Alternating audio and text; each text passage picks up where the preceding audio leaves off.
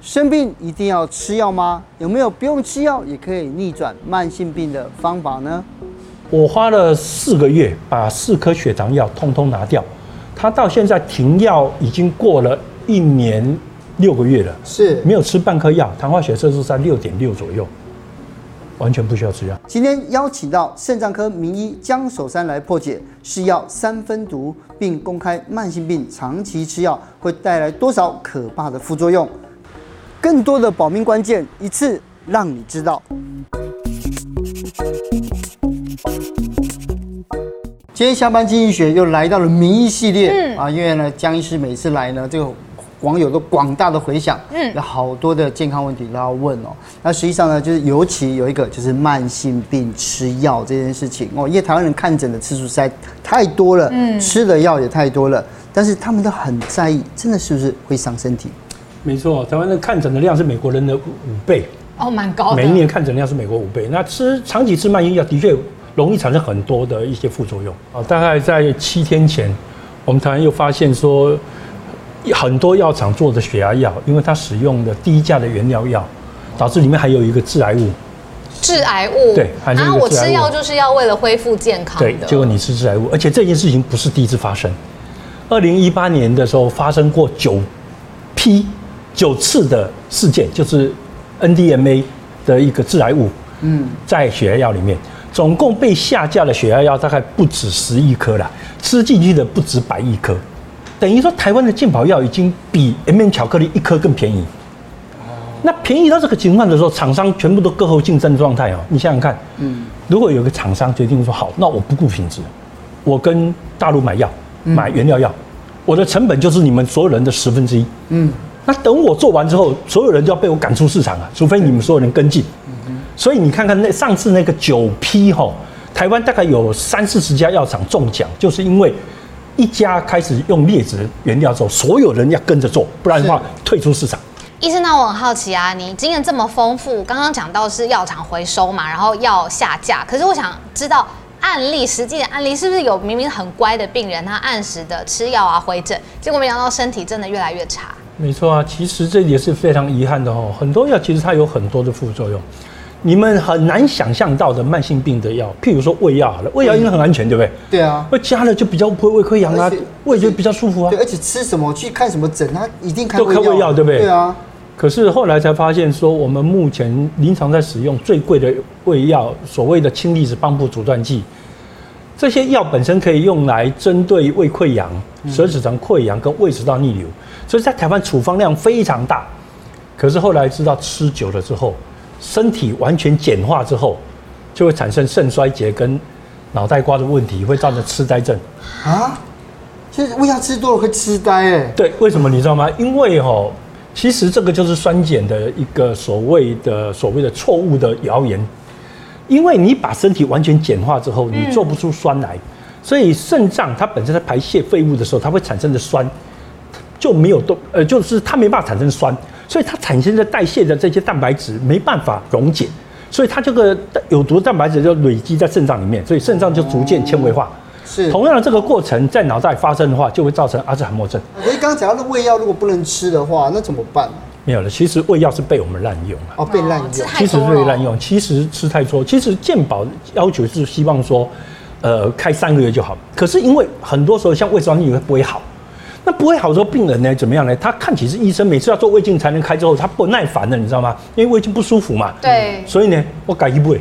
自己我自去己外面买就好了嘛。对，按、这样子就会造成长期经年累月的吃，嗯，那就会吃出一堆问题来。那自己去买胃药也不好，吃太多胃药也不好，那真的要到什么样的程度？我现在觉得哦，该吃胃药了。我我认为哈、大家都疏于诊断，因为胃痛很多原因，包括胆囊出问题等等的，都是胃痛的。你以为是胃痛，所以你应该要有确定的胃镜的报告，确定需要用到制酸剂才用胃药。吃胃药的结果会降低消化，容易造成消化不良，很多人也会更痛。可是呢，我因为有一个这种药食同源，不对，常常听到这四个字，没有错，这个其实是我觉得我们国家哦，为了打击恶劣的厂商所犯的一个所谓的附带的伤害了。什么样呢？我们以前曾经有保健食品哦，乱象纷呈，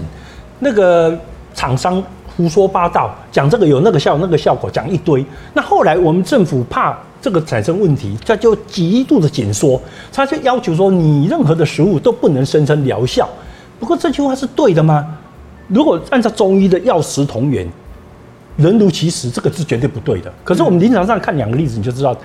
为政府这个决定是一个政治决定，所以它医学上站不住脚的。我们举个例子来讲，Q10，我们心脏科以前可以开，开给心衰竭的病人吃，哦，对。可是因为它很安全啊，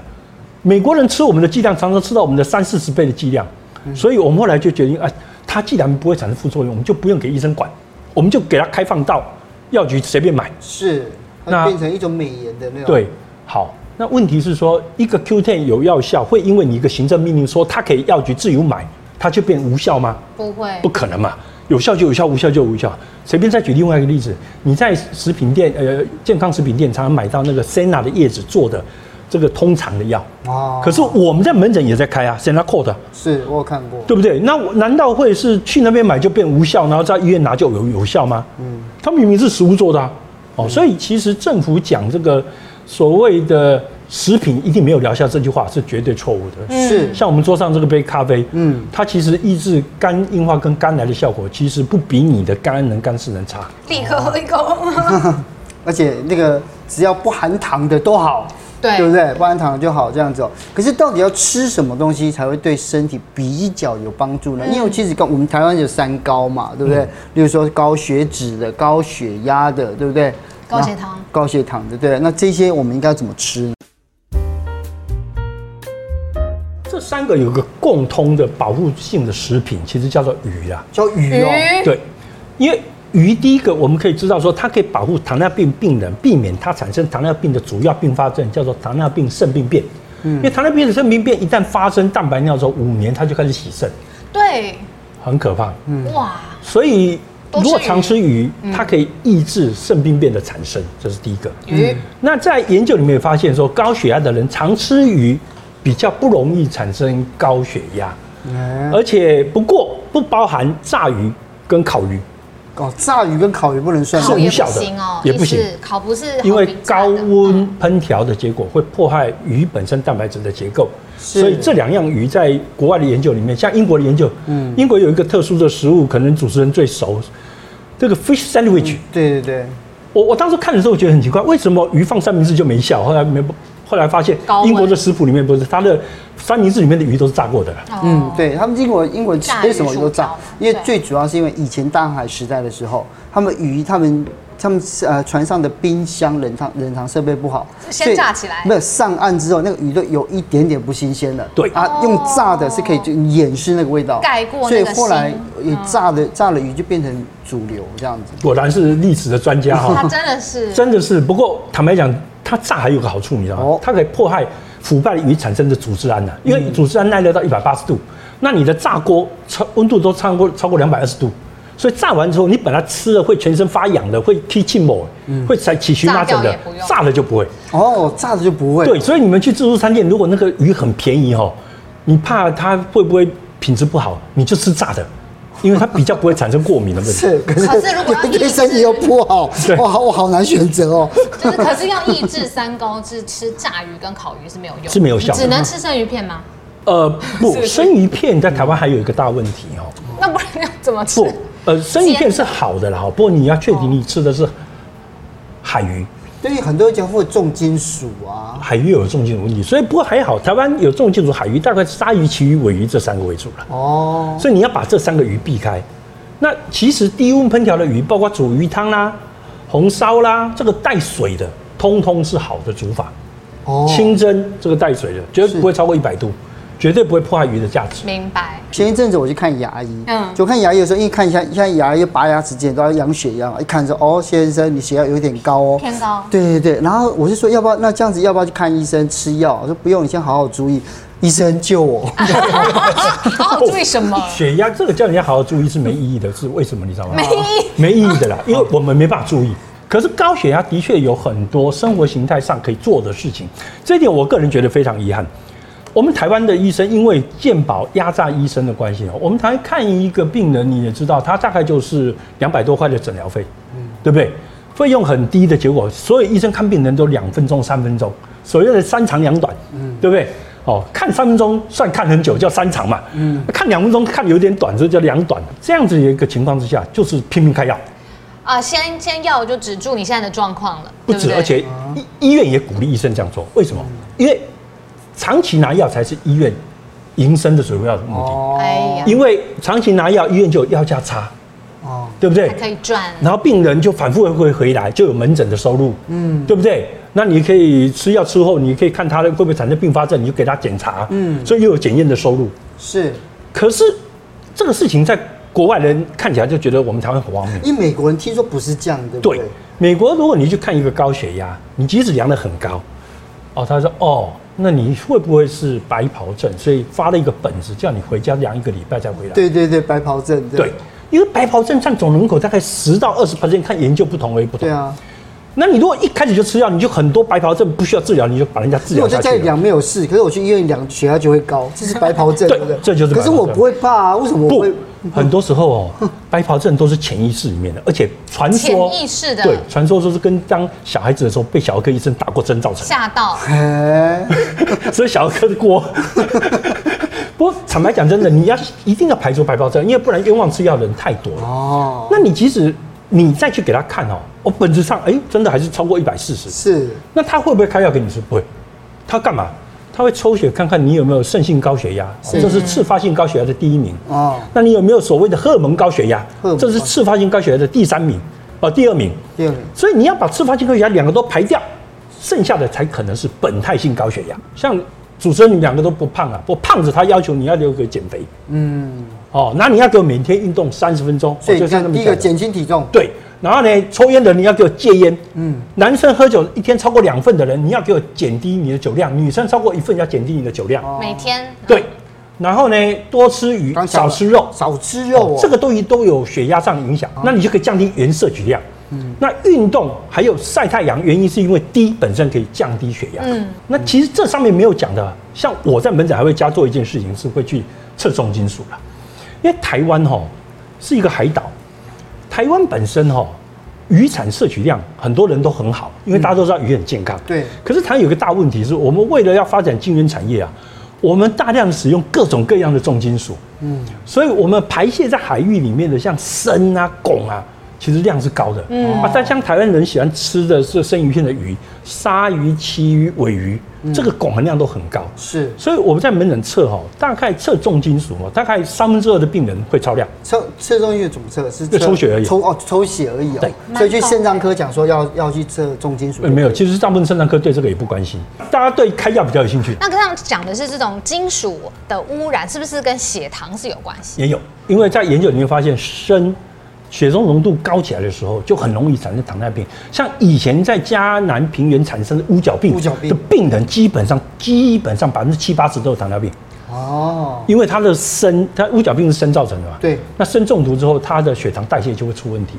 那研究里面发现哦，老是喜欢吃炸的、烤的人，他的所谓的多环芳香烃暴露量高的人，嗯血糖也会高起来。哦，炸物所以跟你烤看这个物炸物又要再画一个叉叉了。刚刚虽然说一直好，对我们还是不要吃好了都。不太好对，啊炸的跟烤还有另外一个地方是很出乎大家意料之外的代糖的角色的问题。代糖对，因为我们当初代糖是应医生的要求发展出来的，因为我们想给糖尿病病人一个正常的生活，可以吃到甜味，可是不会造成代谢负担，对不会增加他血糖的日子，让他好好的可以好好的过日子。可是后来发现，令人伤心的是。我们发展了很多种代糖，可是每一种代糖都会刺激血糖增加，啊，代糖会刺激血糖哦。，对，而且每种代糖刺激胰岛素的强度都比血糖更比葡萄糖跟果糖更高。比原来的糖更严重。要释放错误的讯号让大脑接收就对了。哦对，因为它等于欺骗了你的大脑，你知道吗？因为代糖哦，吃下去跟糖一样，它觉得甜，对不嗯对？对，你觉得甜之后，你的肝脏第一件事情是把血中所有的糖都抓下来做成肝糖，把血中的位置空出来，等等一下从肠胃道吸收糖分。对，要放在血中，所以它先位置腾出来。对 结果等你吃的是代糖的时候，没有没有一糖吸收没有糖，对啊，所以马上就产生一个低血糖的反应，所以它会刺激你的荷尔蒙分泌，像正肾上腺素的分泌 g l u c a g o 给它的分泌，那在分泌期高起来之后，你就血糖就嘣冲上来，哎，这就是谁不要随便欺骗你的身体。是，所以你看哦，拒绝代糖这件事嘛，对全脂牛奶，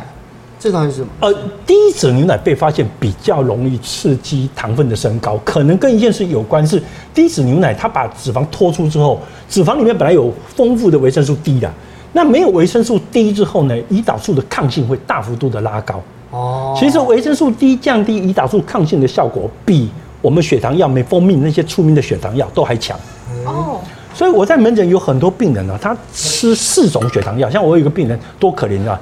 二十六岁，超商的店长，他呃来看我的时候，他已经糖尿病两年，而且已经吃到四颗药了，一天要吃药四种三。分毒哎，这样对吃很伤身体。对，而且已经吃两年啊。他来看我原因是什么？你知道吗？年轻啊他有三次下班的时候走出去外面的时候，在人行道突然间产生整个心悸，然后全身无力，就是低血糖嘛。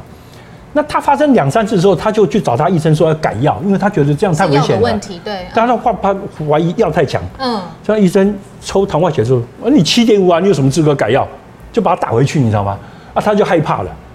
到我门诊来之后，哎、我们发现这个，哎我来超商哦，靠山吃山，靠水吃水。我看他吃了很多，大概都塑胶袋装的。结果我们一抽血啊，他重金属也高，然后不打紧，他连塑化剂都高，你知道吗？所以我就把他塑化剂跟重金属给他排掉之后，我花了四个月把四颗血糖药通通拿掉，他到现在停药已经过了一年六个月了，是没有吃半颗药，糖化血色素在六点六左右，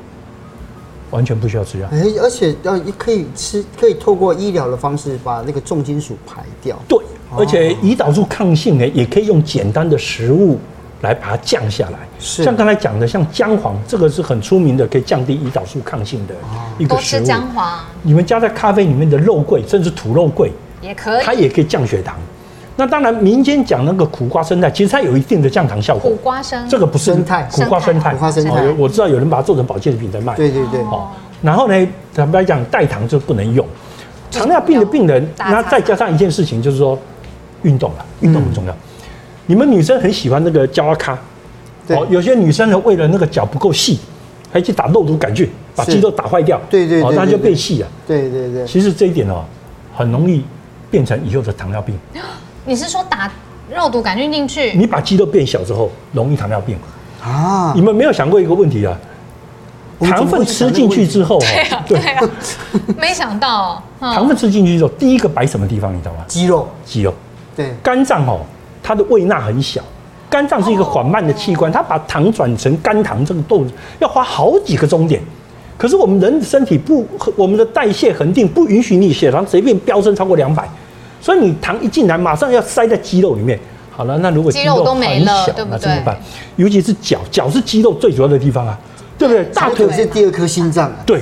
哦，大腿、小腿事实上都是肌肉最主要的地方。你把那个肌肉弄小了，坦白讲，跟着来的就是哦胰岛素抗性。医师我想问，有人很担心不敢吃肥肉，也不敢吃呃蛋黄，就觉得说哇，哦它里面好像胆固醇很高，其对实呀真的是这样子吗？这个可观是我念好对爱吗？吃那个哦，我跟你讲， 肥肉，主持人你你是不是饿了？拼命吃好了，你尽量吃，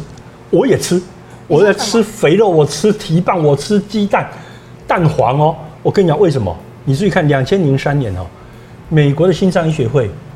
承认过去的错误，他把每日胆固醇摄取上限三百毫克直接从网站上取消掉。他说目前看起来，吃胆固醇的量不足以影响血中的胆固醇。你要注意的是，你吃的胆固醇量哦，不足以影响血中胆固醇。原因是因为胆固醇大部分是肝脏做的啦，跟你吃的多少是没有关联性。哦，所以美国人做了一个极限研究，找了一群人每天吃二十三颗蛋黄，很可怕吧？极限研究很极限了，好，很真的极限，二十三颗蛋黄，你很难想象，对不对？我哦看巨石强森的影片有 这样吃， 对，结果我跟你讲哦，三个月之后测量血中的胆固醇没有高，测量动脉的厚度哦也没有增厚，哎，所以证实说胆固醇的确不会直接伤害身体。可你讲的对，胆固醇有时候会产生危害是什么？当你把胆固醇让它氧化之后，它就变成有毒的物质。那什么时候胆固醇会被氧化呢？这中对啊间当然很多讲法了哦。第一个，过度的高温，像烤肉就容易让胆固醇氧化。哦，烤肉又一笔了，可是的卤蛋不会，卤蛋不会是我看到国内的博硕士论文系统，有个硕士论文讲的就是这件事情。卤蛋不会，对，他说高温欸卤对卤很久，对不对？对啊呀卤好几个钟头，对不对？呃，他说他发现，因为卤蛋的过程中加了冰糖跟酱油，那这两个东西可以降低胆固醇氧化哦，所以其实胆固醇不是坏东西，你不要吃到非常高温氧化掉的胆固醇，that's fine。而且你不要忘记，在去年美国新商协会甚至于把血中的胆固醇的高低从治疗的指引中拿走了，意思是说你从此不需要为了你胆固醇两百七去治疗胆固醇，嗯不需要，哦，完全不需要。对，所以胆固醇是肝脏合成剂来修补你身体的伤害的地方。举个例子，两位主持人现在胆固醇讲你都正常，我今天抽血你正常，我叫你去把智齿拔掉，你后天再来抽血，胆固醇就高了。啊为什么？因为你拔智齿就制造了一个伤口，啊，身体发炎是不对是？你身体的伤口发炎都会刺激胆固醇升高，还有你中毒，比如说你重金属高起来，你胆固醇也会跟着高起来。嗯，因为胆固醇就是 OK 泵了，它用来贴住你的血管伤口的伤口，贴住你肾脏的伤口。像我们肾脏科病人最常见的什么问题？肾病症候群，它流一下都断坡，跟它上本柱一样呢，好像肥皂泡一样。是这些人前一天胆固醇都正常的哦，一旦产生蛋白尿之后，你去抽胆固醇三百起跳。为哦什么？因为等于肾脏破洞嘛，肾脏破洞之后，蛋白质漏出来，你身体的第一个反应从肝脏修合成 OK 泵，要贴这个肾脏。是当然这不是很对症啊，可是这身体的一个自然反机应。制是，对，所以你要知道，胆固醇不是纯然的坏东西，它是你身体的自然机制。可是那如果说好，我想要增加的是这个自然机制，要摄取好的胆固醇，那怎么样才算好的？呃，好的胆固醇是指高密度的胆固醇。高密度刚才讲过的，运动会增加好胆固醇。哦，好，一个必要的微量元素硒 （selenium） 会增加好的胆固醇。哦，C 会哦，对，哦，不是维他命 C，对不对？是 selenium。对，那刚刚有讲到，就是喝绿茶也好，对，茶也是一个很健康的食物。嗯，哦，茶本身在上海妇女的研究里面，它甚至可以降低像肺癌这些癌症、乳癌这些癌症，当然它有一定的抗癌的效果。那它本身也可以降低血脂。那在美国也有人把它做成绿茶的胶囊，把绿茶含有的所谓的多酚啊，把它做成胶囊，用来降血脂。哦，那这个都是一些好的食疗的方法，不见得一定要靠药物了。是，所以今天跟江江医师理呃聊完的时候，最大的心得就是一定要先好好照顾肝跟肾，对不对？好，然后这样其实呢，那这个均衡的饮食这样对子，，哦，从饮食下手。不止均衡，而且你要针对你的弱点去调整你的饮食。好，就像我为了我的三酸甘油超过两百，那我就吃很多鱼油，对不对？嗯，鱼鱼不是每一只都很油哦，你要注意看看，鱼里面的油含量事实上是差异很大。你要吃到我吃的鱼油的量，你如果讲头三，你要吃十七斤的青肉，其实吃不到、哦那是做不到的做不到，对啊可，是你要吃比吃到较本比油的血鱼好，对。 是很累的，一直那比较油的鱼是什么？在台湾前四名最油的鱼是什么？最便宜就的鱿青鱼。哦，不知道， 哦，青鱼，哦，青鱼很，哎，鱿鱼的油不少 啊，就是哦，知道鱿鱼的油鱿鱼游戏的鱿鱼吗？啊，对对对对，哦好好，，青鱼很油，嗯，秋刀鱼很油，秋秋刀鱼秋真刀的你稍微一加热，就油都流出来，对对对对对不对很明？显你让它自己煎自己，对不对？因对啊为鱼不用加油。还有什么鲑鱼、哦，土托鱼，哦，土托鱼这个东西对我们的血脂就比较有少量的吃就可以产生很大的帮助，是就不至于要吃杂七棍啊。啊啊，好了，今天今天学的真的很多，对啊，我们我们我们现我知在道晚餐吃什么了你。昨天晚上吃什么的？然后今天我们回去好好保健一下，下次江医师来的时候，我们再好好跟他告解一下。然后测你的血压。嗯对对对对对，好，今天谢谢江医师，谢谢谢谢谢谢。